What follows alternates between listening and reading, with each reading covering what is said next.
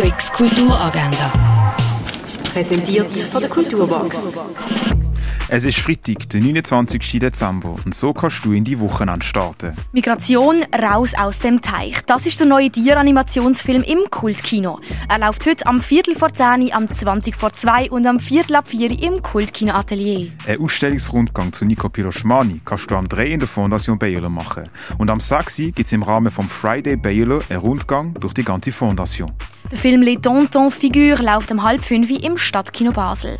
Aria Ferma ist ein italienischer Film, der von einem alten Gefängnis handelt, wo bald soll geschlossen werden Weil die Zukunft vom Gefängnis ungewiss ist, kommt es zu immer mehr Spannungen zwischen Häftling und Wächter. Vor allem der Mafioso Carmine liefert sich einen Machtkampf mit den Wächter.